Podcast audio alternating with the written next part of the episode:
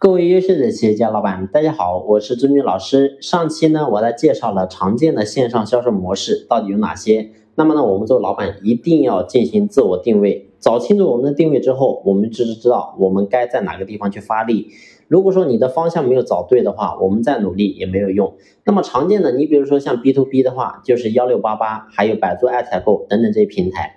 那么还有像抖音啊，抖音来讲呢，其实很多的一些模式都可以用，不管说你是对个人还是对企业，都可以用抖音啊。当然呢，也没有说决定性，你比如像淘宝也是一样的，既可以对企业，也可以对个人。所以呢，我们并不一定要陷入到这个地地方。那么我们作为线上来讲，其实呢，还有一个非常重要的关键，就是我们作为老板呢，一定要找到相应的人去做相应的事儿。并不是说今天我讲的所谓的线上，然后很多人就说啊，我不懂，我不知道怎么去做，那我是不是应该自己去学呢？不是的，你会发现线上其实呢，你如果说要自己去钻研的话，那我相信呢，你可能钻研个一两年、两三年，你也未必能够钻研出来。为什么呢？你比如说里面有一些非常专业的一些名词，你你比如说牵牛啊，很多人可能连牵牛这个词都没有听过。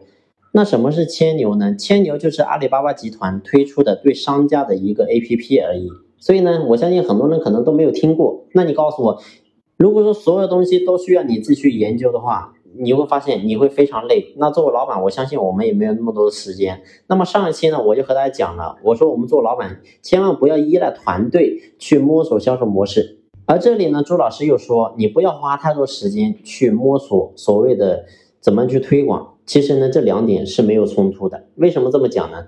我想说的是，我们一定要确定好我们告到底该走哪条路。那么接下来，你比如说，我们确定要走这个幺六八八，要走这个淘宝，要走这个京东，要走抖音。那么接下来，我们做老板，你们要做的事情是什么？就是一定要去找到相应的人。你比如说，做淘宝的。有人是专业做淘宝的，他卖过别的东西，卖你家产产品，其实呢原理是相通的，他所用的技术推广的原理都是相通的。你比如说开直通车这些类似的吧，其实这些东西他们都非常懂。